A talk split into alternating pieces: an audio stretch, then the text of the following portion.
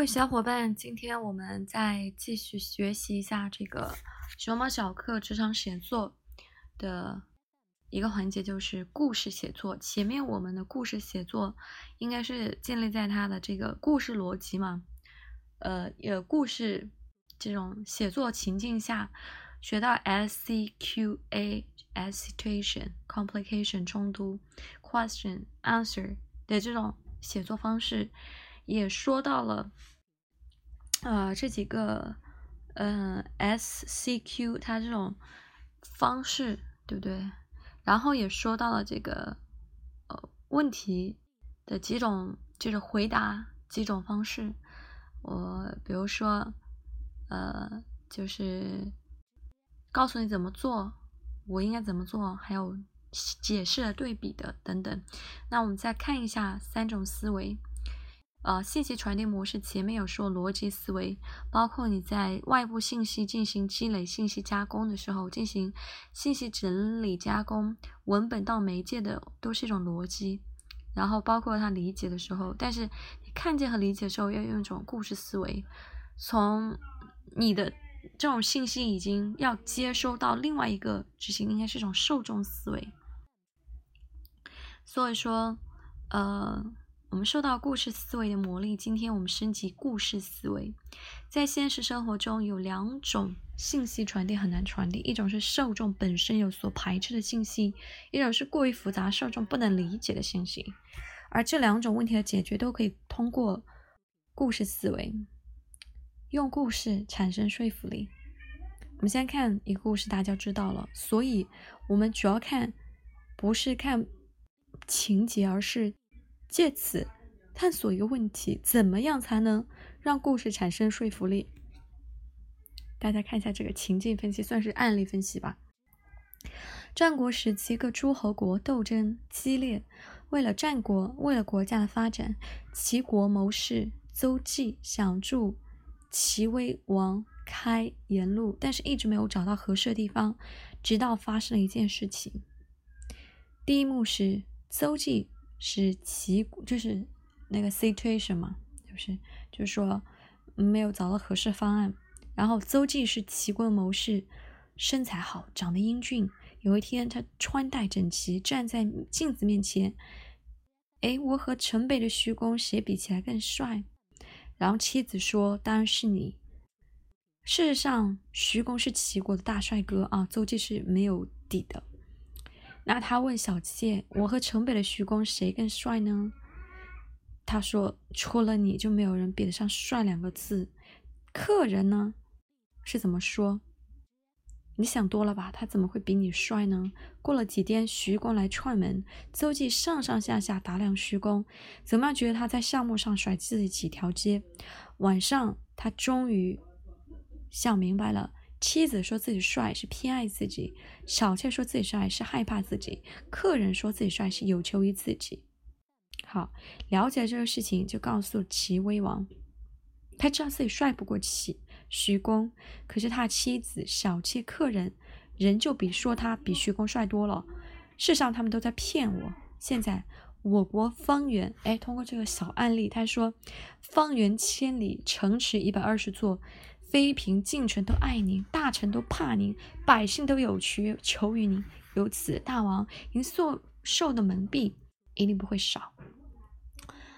国王想了一下，爱卿所言极是，所以邹忌当下给出广开言路的建议。齐威王欣然赞同，当即颁布指令，奖励上谏者。由此，人民广开言路。齐威王。治国有方，齐国一天天强盛起来。那我们做个小练习，找一道邹忌所讲故事 S C Q A。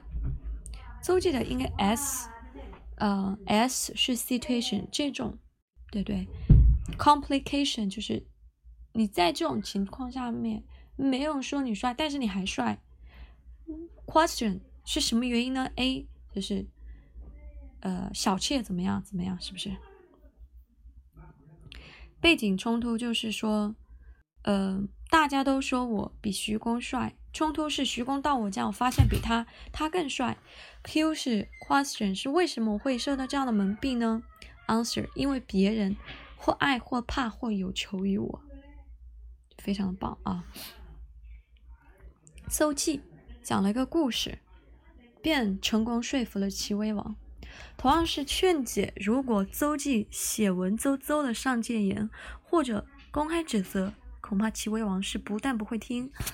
甚至还会惩罚他。那在职场上面，我们也常常要说服别人，比如说上司认可你的想法，客户，呃，也采纳你，呃，客户，嗯，客户，呃，客户也采纳你的方案，在公司推行一个新的制度等等。但是这些情况，受众会因各种各样的原因对你的信息有所排斥。这时，相比于事实、数据或者道理，故事更为委婉，更能打动人。这不是说事实不重要，而是说我们可以用故事去包装事实，包装过的事实，包装包就是经过包装的事实，而不是包装过分的事实啊，更容易激发联想，引发共鸣，进而影响人们的看法和选择。为什么这么说呢？我们以邹忌为例。细细讲给大家分析一下，用故事说服力三部曲。第一个就是分析问题，匹配故事，然后引申现实。邹忌就是利用三个步骤：分析、匹配，然后引申，成功说服了齐威王。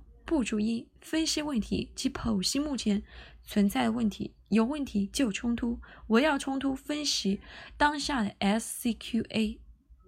那邹忌意识到存在问题，国家也存在隐患，而君王却蒙在鼓中。这里的 SCQA 就是朝堂之上，大家都只说好话，齐国看上去发展平稳。这 S Q 冲突，其实国家内部也有很多隐患，但齐王并不好。那前面我们看了这个。就是 S 太太 S 的背景，朝堂之上，大家都只说您好话。齐国看上去发展平稳。C 是冲突，其实国家内部也有很多隐患，但齐王并不知道。Question 提问就是为什么大家只说好话呢？让齐威王受到蒙蔽呢？Answer 是因为大家怕，或怕或爱，会有求于齐威王。遗憾的是，这种信息，啊，邹忌是不便直言的，所以有后面两个故事，就是他的故事二就是匹配故事，即用 SCQA 讲一个类似的故事。于是邹忌说了：“哎，我是这种情形，是不是？它的关键在于，纵使两者 SC 有差别，但是 Q 和 A 是不变或者相近的。”这时方能引起共鸣的，可以对比邹忌的故事和分析问题的 SCQA，他们的 Q 和 A 是极其类似的，对不对？它的 question 和 answer 是类似的，只是引申现实，故事匹配之后就能够自然而然的联系到自己真正想要表达的信息。那邹忌便是将自己和齐王的处境对比后，就建议齐王广开言路，也是得到了采纳。可见，通过上面三个步骤，就能成功的用故事说服他人。为了更好的理解这个道理，我们回到现代职场中，一起来看一个案例，就是蒙豪哥和他的下属。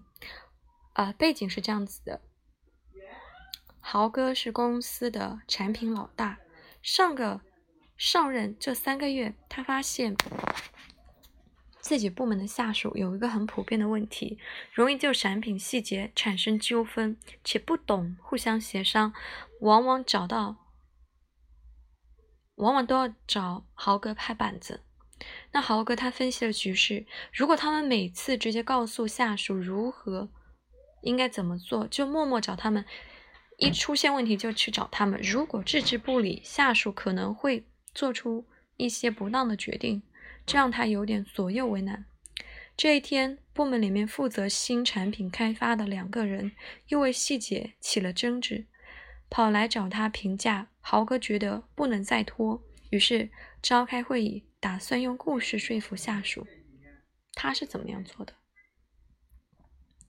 故事来源于小学课本里的一篇文章，叫《画杨桃》，讲的是大家都知道啊。那老师的话是，对不对？他这个杨桃就是每个人看问题想法都是不一样的嘛。不要忙着发笑，先看看人家是从什么角度看的。所以，当彼此意见不一致时，不要急着拨打对方。而要想一想，问一问，交流彼此是怎么看待问题的，这样两个人就能够更加全面的看待问题，也能做出更好的且能够接受设计。那看到大家好像若有所思，豪哥就走到屏幕的右边，问了一个问题：大家觉得我是站在屏幕的左边还是右边？对不对？所以这个事情就是有一种含沙射影。别人会觉得这是含沙射影，是杀进镜头看这种感觉，就是故事原则嘛。这么简单的故事都可能因为立场或者角度的不同而产生不同的答，更何况是产品研发呢？所以说，如后一如果是产品细节方面的问题，我希望你们能够通过协商自己解决。如果每次都找到我，你们就失去深入思考和探讨的机会。好了，故事讲完了之后呢，产品部的成员再也没有因为细节问题去找豪哥了，就是产品经理，因为豪哥发现有些细节创意连他都不禁感觉到很惊喜。这种改变是一个故事达成的。其实这个产品经理就是这个故事的主人公，豪哥他跟邹忌一样。是没有直接讲道理，而是利用故事思维达成说服的目的。同样，他就利用了分析匹配，就是分析，就是豪哥上任三个月，冲突是发现部门的员工很容易就这个产品的细节产生纠纷，且不懂互相的协调。Question 是提问，为什么会出现这种问题呢？大家 answer 就是因为大家没有从对方的角度去看问题。那匹配的故事是什么？匹配的故事是课堂上大家画的杨桃都规规矩矩。Question 是 complication 是有一个学生把杨桃画成了五角星，其他同学都笑了。为什么呢？Question answer 是因为其他同学没有从这个学的角度去看杨桃。可以发现他们的 question 和 answer 是极其匹配的，所以这个故事是可以匹配的。这个故事匹配之后，豪哥就嗯提出建议，希望下属可以自己解决问题，通过深入的思考和探讨，不断的进步。这是三个步骤之所以行之有效背后是有原因的。第一个就是因为故事产生说服力的三个阶段是理解、是认同、是联系。那待会儿这个事情我们再说。